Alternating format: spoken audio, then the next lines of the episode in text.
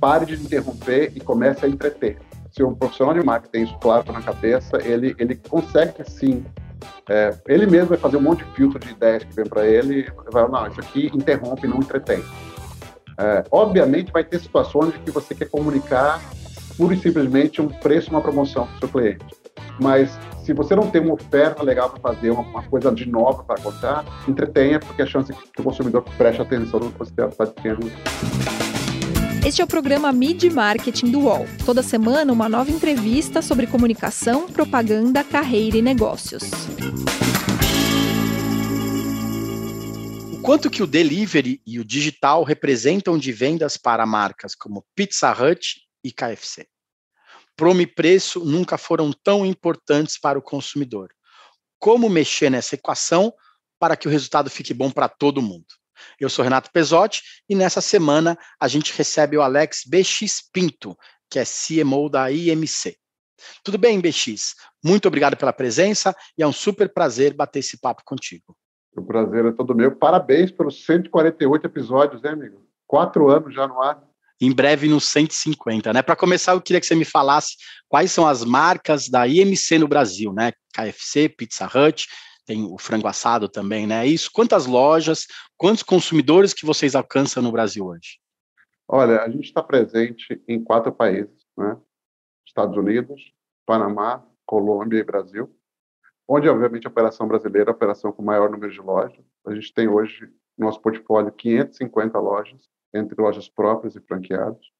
E as maiores redes do nosso, do nosso sistema são Pizza Hut, KFC, Frango Assado, Viena, Olive Garden e, e, e, mais algumas outras marcas, mas são os maiores, o maior destaque no nosso portfólio. Legal, você falou do Pizza Hut, né? É, é a maior cadeia de pizzarias do mundo.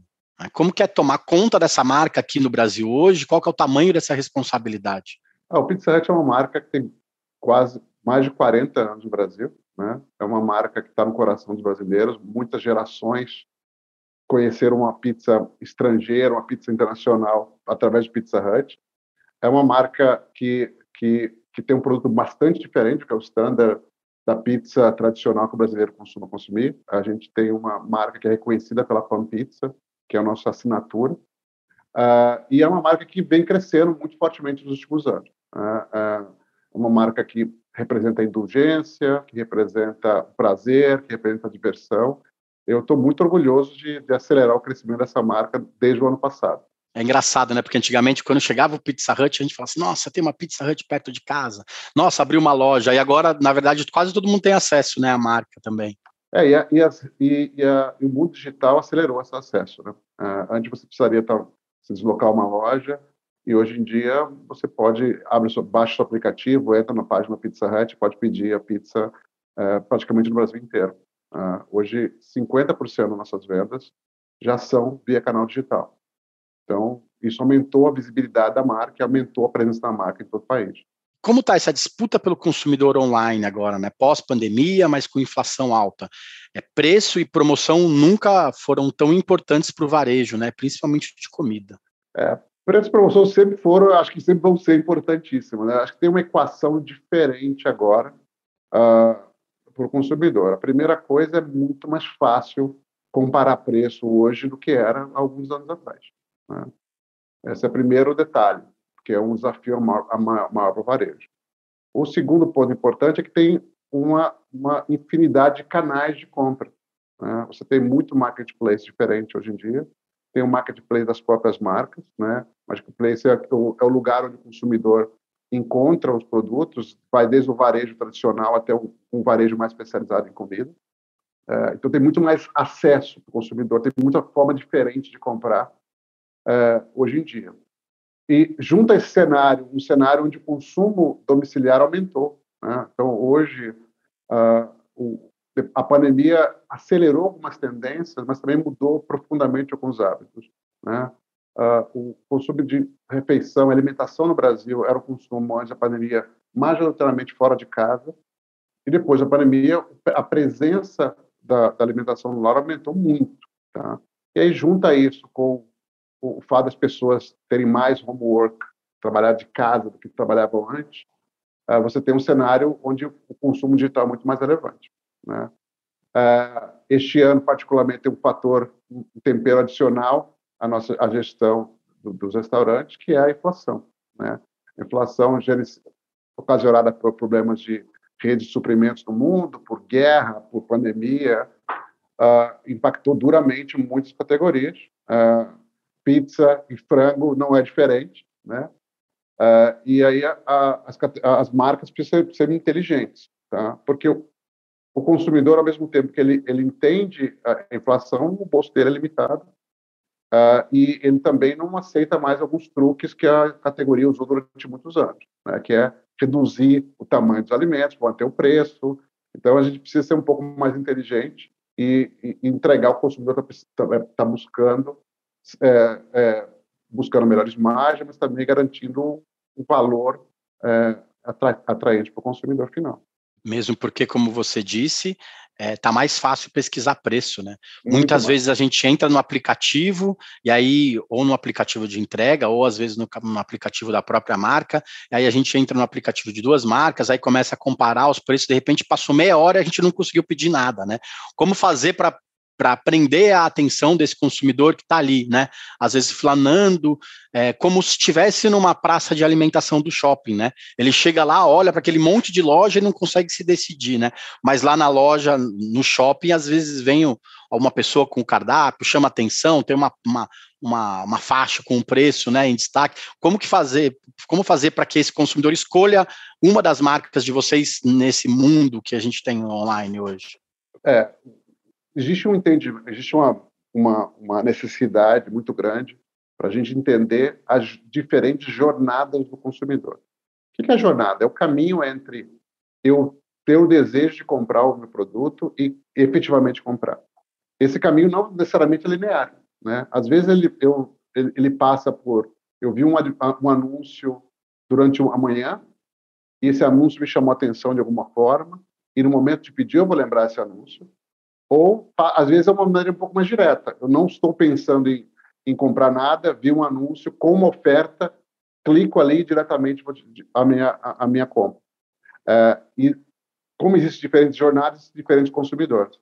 E acho que, os, o, por isso que é tão importante hoje em dia, todas as grandes companhias de alimentação estão investindo fortemente em entender melhor o cliente. E aí passa por dados, né? que é literalmente o novo petróleo. Isso é até um pouco clichê, né, falar disso hoje, mas as empresas de alimentação ou de varejo que não colocam o dado como uma prioridade do negócio, elas são fadadas a, estarem fora do negócio no curto prazo de tempo.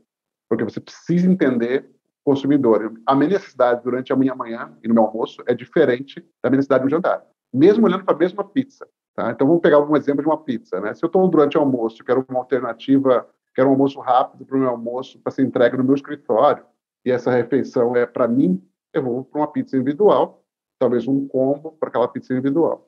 Se eu estou em casa com a minha família e tenho meus dois filhos lá pedindo uma pizza no fim de semana, a minha necessidade é completamente diferente. E a minha jornada é diferente e a minha oferta é diferente. Se eu impacto o meu consumidor oferecendo as mesmas coisas, provavelmente eu vou errar e a chance de converter esse cliente, transformar essa, essa comunicação em venda é muito menor. Né? Legal. Você falou um pouco de, de estar ao lado do consumidor, né? Entender o consumidor. Desde abril, a MC tem uma agência de publicidade interna, né? Para otimizar ainda mais esse alcance digital.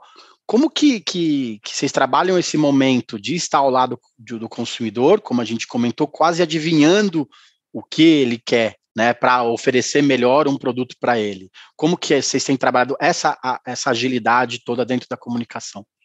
Ah, o objetivo a gente montou, o nome da nossa, nossa agência em house chama Cozinha. Então, literalmente, a gente montou uma cozinha dentro de casa. Uh, o objetivo da cozinha é, é encurtar a distância entre uh, as nossas marcas e os nossos clientes finais. Tá? Uh, encurtar a distância significa entender ele melhor. Tá? E não necessariamente precisa ser através de vendas tá? ou transações. Tá? Uma coisa, dar um exemplo concreto, a gente tem um relatório diário quais são os assuntos que as pessoas estão falando nas redes sociais. Né? Tanto o consumidor, o seguidor das nossas marcas, como os seguidores das marcas das concorrentes, dos nossos concorrentes. Né? Para que, que isso é importante? Se eu sei o que o meu cliente que é relevante para ele, eu consigo interromper menos a vida dele. Né? Então, se meu cliente é um cliente que está interessado em música sertaneja, eu fazer um conteúdo, um conteúdo para esse cliente que seja ao redor de um tipo de música que ele gosta, a chance dele botar atenção na nossa marca é muito maior do que eu tentar interromper uma diversão dele com uma publicidade tradicional. Então, é muito importante entender sobre o que o consumidor está falando, o que, é relevante para ele. Tá? Então, isso que a gente chama de botar o cliente no primeiro lugar, né? na frente das marcas. Então, é primeiro ele, depois as marcas, não ao contrário. A gente tenta criar campanhas que façam com que o consumidor interaja com a marca, né? É, o, a marca tem que estar ali na sala, né, junto com, com as pessoas para chamar a atenção, né. A, a, a, criação da cozinha tem muito a ver com isso, como você comentou, né, de tentar estar ao lado do consumidor sem que a pessoa, sem que a pessoa se sinta incomodada pela marca também, né. Esse momento é muito importante hoje em dia, né. É, imagina o seguinte: o nosso desafio é brigar contra o botão de skip, né, contra o botão de pular, né. É, de, de uma rede social, porque é aí está a maior parte do nosso investimento, está em, em, redes sociais. Uh, então, como que eu brigo com esse, com esse botão? Dando conteúdo que, que, nos primeiros cinco segundos o consumidor vai botar atenção e vai falar assim, eu quero ver o resto. E você só consegue fazer isso se você efetivamente entende o que ele gosta de ver. Agora, é, outra vantagem é a possibilidade de você não precisa ter resposta 100% certa. Né? Você tem hipóteses é, ó, esse tipo de conteúdo deve funcionar, mas você testa muito. Então, outra vantagem de ter uma, de ter uma agência de uma, uma agência in-house é você poder testar muito mais conteúdo, testar muito mais frentes. Né? Então, você tem três hipóteses, bota as três no ar e vê o que o consumidor acha mais interessante o que gera mais vendas. Mas como que é colocar essas, essas três hipóteses no ar no dia a dia, né, no mundo real?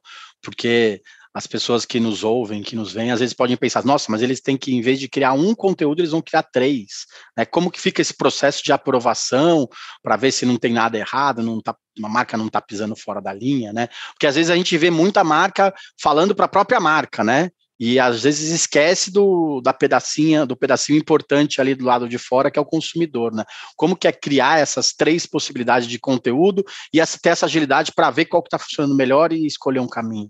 É, a, marca tem, acho que a consistência da marca é importante. Quando a gente fala de três, quatro, cinco alternativas diferentes para o mesmo problema, ela vai ter sempre o ponto de vista claro da marca. A gente não, não vai não, sai atirando para todos os lados. Porém, tem, tem soluções simples. Às vezes existe uma dúvida se é melhor você comunicar o preço ou não. Ou qual oferta é melhor para o cliente, se é uma oferta com maior preço, valor agregado, que é uma coisa mais familiar, ou uma coisa mais individual. Ou ou se é melhor você gerar curiosidade só em desejo depois comunicar o preço ou comunicar o preço primeiro, né? Ah, então, você não precisa ter todas as respostas. Existem hoje várias ferramentas disponíveis nas principais redes sociais, onde você coloca duas peças ao mesmo tempo num universo mais controlado. Então, se eu pretendo impactar 3 milhões de consumidores, eu não preciso testar isso com 3 milhões de consumidores. Você testa com, nos primeiros 3, 5 mil consumidores, vê qual peça performa melhor e investe na peça que tem maior possibilidade de crescimento. Então, literalmente, ele é um, é um teste real, da vida real. Você não, você não testa nada, você bota na rua, vê que tem mais atração, você desinveste onde não tem performance e investe mais dinheiro onde tem mais performance. Simples assim. E, e, as pessoas têm preferido as peças com o preço logo de cara?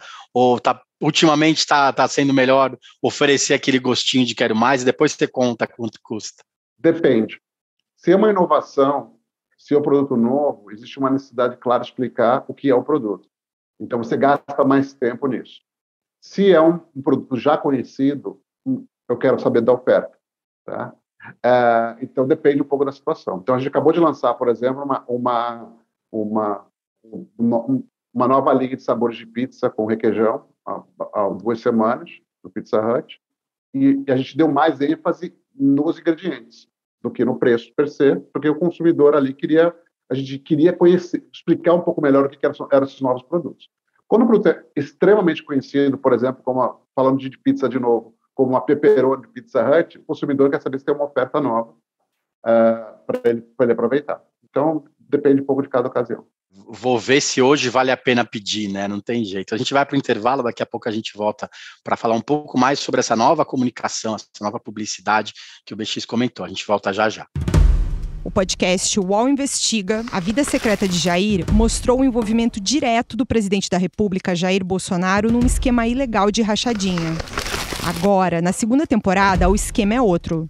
Eu sou Juliana Dalpiva e vou contar para você sobre as relações que o Bolsonaro e os filhos construíram com esses policiais que entraram para o crime. Não se pode estigmatizar a milícia, em especial os policiais que estão envolvidos nesse novo tipo aí de policiamento, vamos dizer assim e vou trazer um quadro geral de quem o clã premiou com medalhas e emoções ao longo de 20 anos. Spoiler: essa lista tem PMs acusados de corrupção, lavagem de dinheiro e homicídio. Você pode ouvir o podcast UOL Investiga Polícia Bandida e o Clã Bolsonaro no UOL, no YouTube e em todas as plataformas de podcast. Voltamos. Essa semana a gente recebe o Alex Benedito Xavier Pinto, BX, que é CMO da IMC no Brasil. BX, as empresas hoje elas disputam espaço na cabeça do consumidor com outras marcas do mesmo mercado, com marcas de outros setores, com empresas de entretenimento, com canais de streaming ao tempo todo, né? Como que vocês fazem para o consumidor lembrar da marca no momento da compra, ou seja, na hora que ele vai escolher onde comer, no meio dessa confusão toda? Ah, essa é a pergunta de um milhão de dólares. Pronto, resolvido então. É, são vários desafios diferentes. Acho que quando a gente uh, fala de omnicanal, né, que é uma, uma frase que vocês falaram muito hoje em dia, que basicamente é uh, eu, não importa em que momento da, da operação de compra eu, eu, eu interajo com essa marca, eu vou ter a mesma experiência. Né? Então, se eu começo a compra um celular e termino a frente da loja, eu deveria ter uma experiência única. A única a, a omnicanalidade, ela gerou um monte de, de desafios maiores para a marca. Porque imagina que antes, como você falou, era um pouco mais simples, né? Chegava numa praça de alimentação, olhava ao redor, via quais eram as opções, via se tinha algum destaque de preço, decidia comprar. Hoje em dia, essa, essa interação começa antes. Né? Às vezes começa no, quando você bota seu endereço no Waze. Né? Ah, então, a gente tem que mapear a jornada inteira para poder entender dessa jornada o que é realmente relevante como capturar a atenção do consumidor. Então, se eu estou no ambiente, de novo, dar um exemplo no Waze, você está planejando a sua viagem de fim de semana.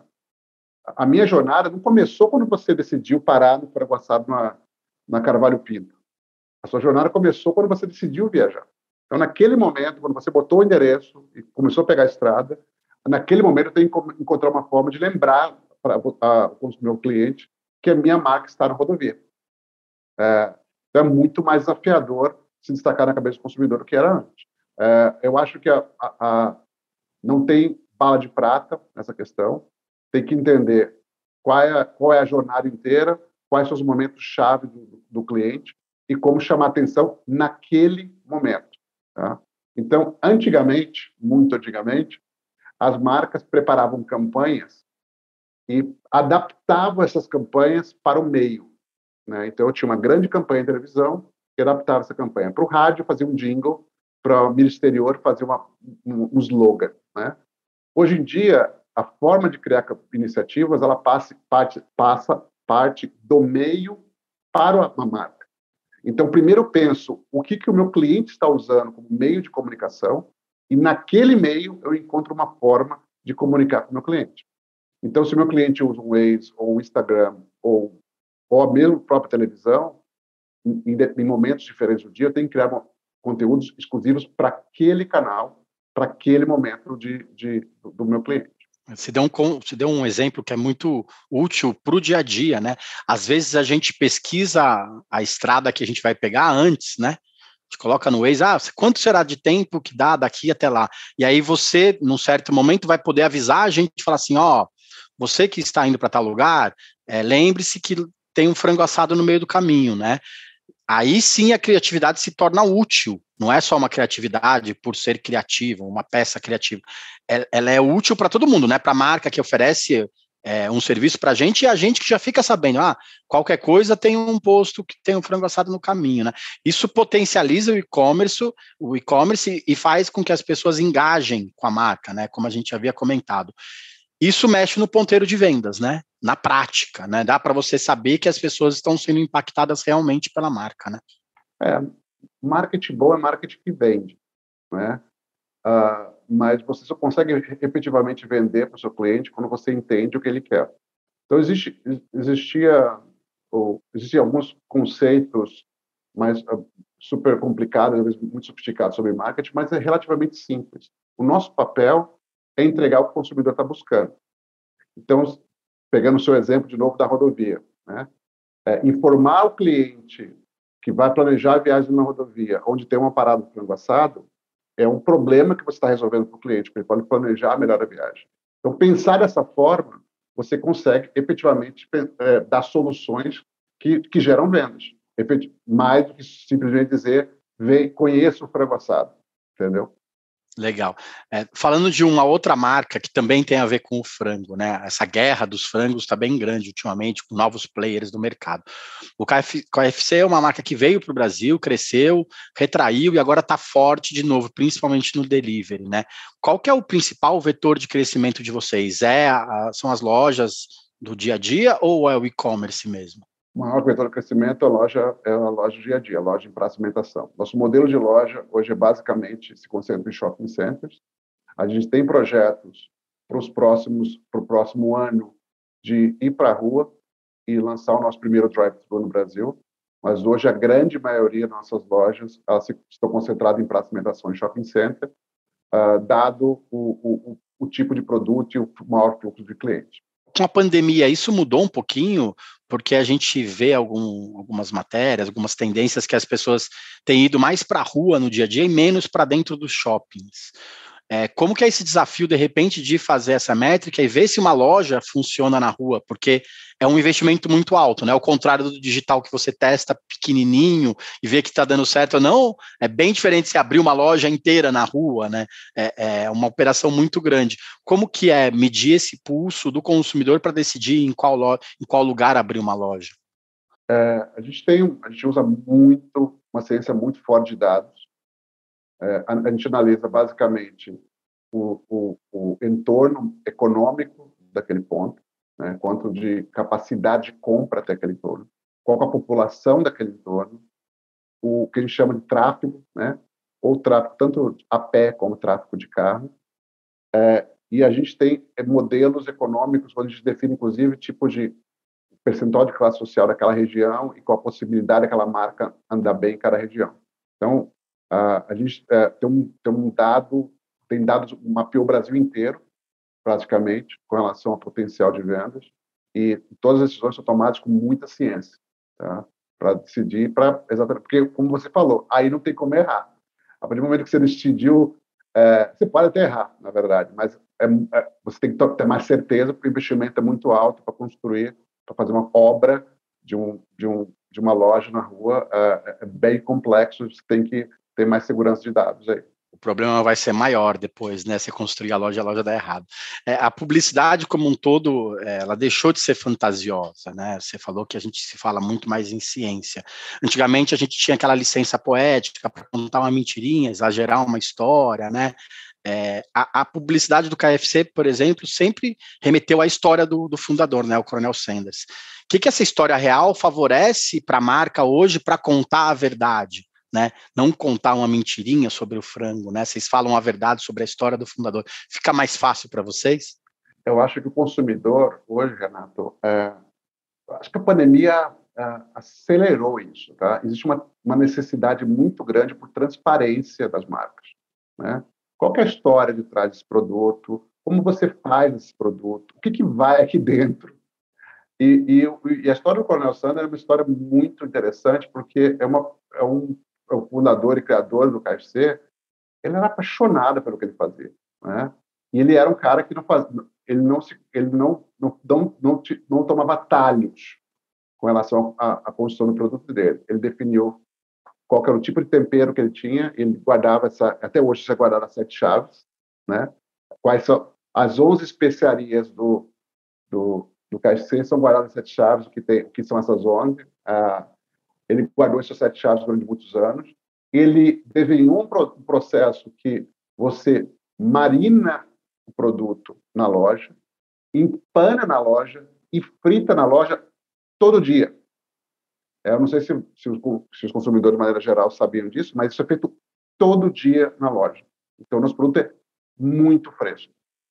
E outro ponto interessante é que o Coronel Sanders é um inventor também. Ele inventou uma panela de pressão, uma super fritadeira, que era uma panela de pressão, que hoje é o, é o que, que possibilita, por exemplo, você fritar uh, um, um produto na loja em pouquíssimo tempo, né? E garantir um produto padronizado ao consumidor, com, com segurança, mas também com sabor ao consumidor final e com muita velocidade. Então, a história dele é uma história de transparência, é uma história de, de compromisso com a qualidade, uma história de, de, de, de paixão pelo que ele fazia. A gente tenta levar um pouquinho disso todos os dias no nosso restaurante no Brasil. Legal. E a história dele é bacana porque ele se parece com o que chamamos hoje de influenciadores, né? Ele influenciava as pessoas, ele era um criador, né? Como você falou da panela, mas também de conteúdo, né? A, a, todas as estratégias de marketing hoje em dia passam por isso, né? Ainda mais na área de gastronomia. Como que vocês é, decidem quais são os influenciadores que vão representar a marca, né? Porque hoje as pessoas estão ali, né, no dia a dia, são suscetíveis a erros tal, e ela não pode estar ligada à sua marca, né? Tem que tomar muito cuidado, né? Como que vocês escolhem quem que vai estar ao lado de vocês no dia a dia? Eu acho que é a, o processo de escolher influenciador é uma escolha mútua, tá? Então, a gente entende que é o nosso cliente, então o influenciador é uma palavra que as pessoas às vezes não pensam. O que você quer com o influenciador, né? Você quer influenciar o seu cliente, né? Para influenciar o seu cliente, você precisa saber o que o seu cliente segue, o que ele gosta de ouvir. Então, a primeira coisa é começa com o cliente. Então, se o seu cliente gosta de um tipo, de um segmento ou um determinado assunto, é mais fácil você encontrar o influenciador certo. Esse é o ponto de partida. Tá?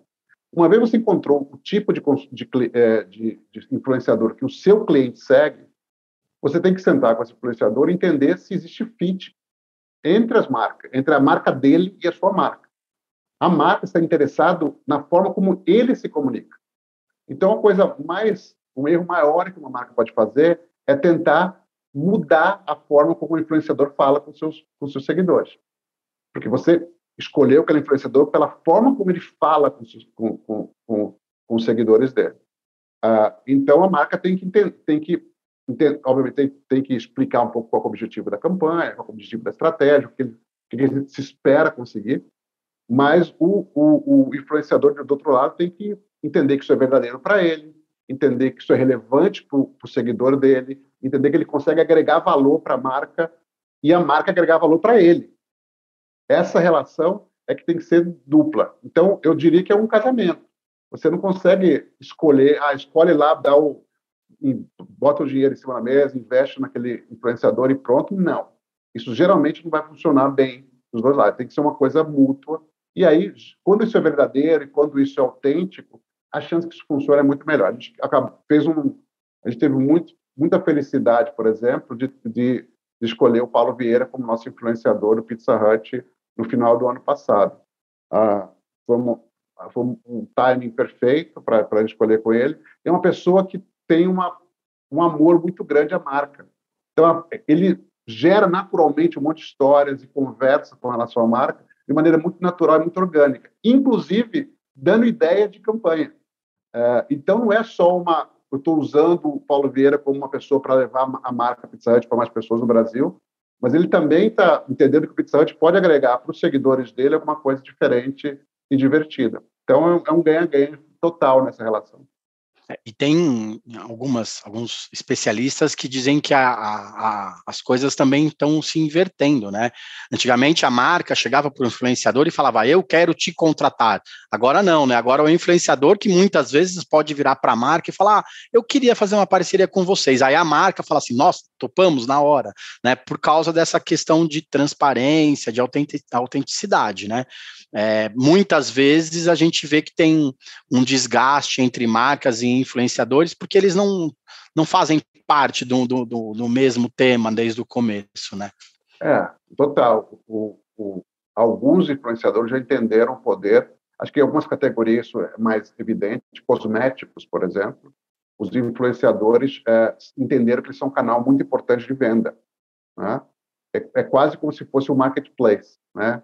Então, o influenciador aí, é, basicamente, ele é tão forte, às vezes, ou mais forte que um, que um Mercado Livre ou que uma Amazon, né? É, e, e, as empresas já entenderam isso. É, e, e, e, tem, existem influenciadores extremamente profissionais em entender qual é o cliente, qual é o seguidor dele e o que o seguidor dele gostaria de ver. E ele busca as marcas que estão conectadas melhor com, com, com o consumidor. É uma total inversão de quem anuncia quem, né? É, eu, acho super fascinante. É, na, eu, tá, eu morei na Ásia alguns anos e, e na Ásia, o, o, canal de influenciador é tão ou maior, tá? que eles chamam de é, so, social commerce, o comércio social. Né? É tão ou mais importante do que os canais de, de venda tradicional digital. Você estava morando na Coreia, né, antes de vir para o Brasil, né? Lá, é, lá isso é muito forte, né? Tanto essas vendas ao vivo dos influenciadores, como esse, é, essa venda pelo canal da, da pessoa mesmo, né? Não é nem pelo canal, não é nem pela, pela loja, né? Você já vende direto, né? O cara que vende seu produto realmente, né? É, é, é uma. A gente tinha aqueles canais de televisão que faziam isso um pouco no passado, né? São uns 20 anos atrás e esse conceito é bastante parecido com o que vai para redes sociais. Então, o que funciona basicamente, as pessoas marcam algumas lives, né? Vão para uma loja e naquele momento tem fazem ofertas exclusivas e vendem naquele momento no canal. E o consumidor não precisa sair do live para nada, ele compra dentro do live é, imediatamente. Então, é uma integração total entre entretenimento e compra. É, eu acho que esse é, o, é, é a última grande fronteira para ser rompida aí é, é, no Brasil. É, é, quebrar a barreira. Ainda, hoje já existe iniciativas de live no Brasil, e-commerce, mas ele ainda é, ele é, não é tão orgânico, digamos assim, né? não faz parte da vida das pessoas de maneira um pouco mais natural, mas acho que isso é o, é o grande futuro.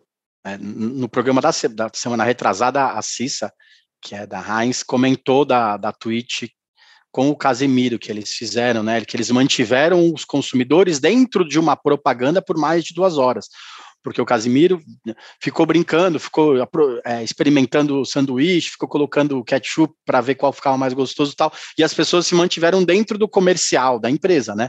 Porque era um pub, um, um publi, todo mundo sabia que era um publi e as pessoas ficaram assistindo, né? Isso realmente muda a ordem das coisas, né? Porque as pessoas também aceitam estar tá lá, né? Não é mais aquela propriedade, aquela publicidade que interrompe, que, que, que atrapalha, né? A pessoa está lá porque ela quer, ela assiste porque ela quer, isso muda muito muito o jogo, né? É, uma coisa que eu repito sempre no meu time é pare de interromper e comece a entreter. Se o profissional de marketing tem isso claro na cabeça, ele, ele consegue sim. É, ele mesmo vai fazer um monte de filtro de ideias que vem para ele e vai, não, isso aqui interrompe, não entretém. É, obviamente, vai ter situações de que você quer comunicar pura e simplesmente um preço uma promoção para o seu cliente. É, mas se você não tem uma oferta legal para fazer, uma, uma, coisa de nova para contar, entretenha, porque a chance que o consumidor preste atenção no que você tem a dizer. Legal. A gente falou muito de transparência durante o papo todo, né? Esse ano a gente teve o problema do, do, do sanduíche de picanha sem picanha, do costela sem costela. É, isso respingou de alguma forma nas redes, né? A gente discutia muito se as pessoas começariam a, a, a duvidar do dia a dia, ah, será que esse frango tem frango mesmo? Como que você viu esse movimento e se, se na verdade, depois de alguns meses, isso tudo voltou ao normal ou as pessoas vão lá e perguntam às vezes? Eu acho que o, as redes sociais é, magnificaram muitos elementos que já existiam na cabeça das pessoas. Eu acho sim que é, é uma preocupação de toda a companhia. Felizmente, para o nosso caso, a gente não teve nada que, que, que, que nos conectou a, a, a nenhum incidente mas é uma coisa que a gente coloca muita atenção e leva isso muito a sério. Ah, então, às vezes a intenção é boa, viu, Renato? Às vezes não tem uma, não, a intenção não é, não é, é, é enganar o consumidor. Eu não, eu não, tive, eu não tive acesso à história de trás desses casos no Brasil, então não posso falar muito sobre o que aconteceu. Ah, mas eu tenho certeza que na, na, algumas vezes a intenção é boa e às vezes pelo fato de se discutir de uma maneira clara dentro da organização, com processos claros, isso passa, tá? Então a gente tem um, um processo de inovação muito rigoroso uh, e a gente tenta tenta ser o mais transparente, ser transparente, não tem mais transparente possível, é ser transparente, né? Uh, com, com, o nosso cliente. Então a gente promete frango, é frango, a gente tem que entregar. São lições que ficam para sempre, na verdade, principalmente em relação ao marketing, né? Total, é, total. Estou de acordo completamente. BX, obrigado pelo tempo, foi muito legal conhecer mais sobre as marcas e sobre, sobre principalmente como o Pizza Hut e o KFC tentam fisgar a gente pelo estômago no dia a dia, né? Obrigado, foi um prazer.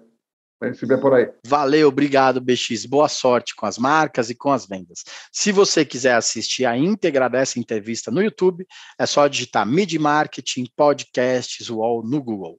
Tem quase 150 episódios lá com muita história sobre comunicação e marketing para vocês. Valeu, gente. Obrigado. Até mais.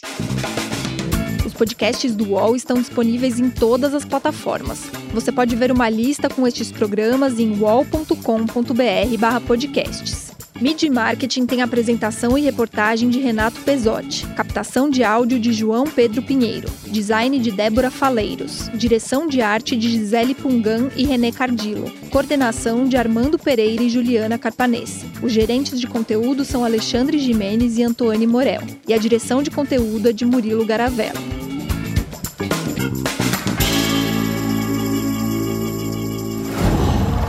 Qual?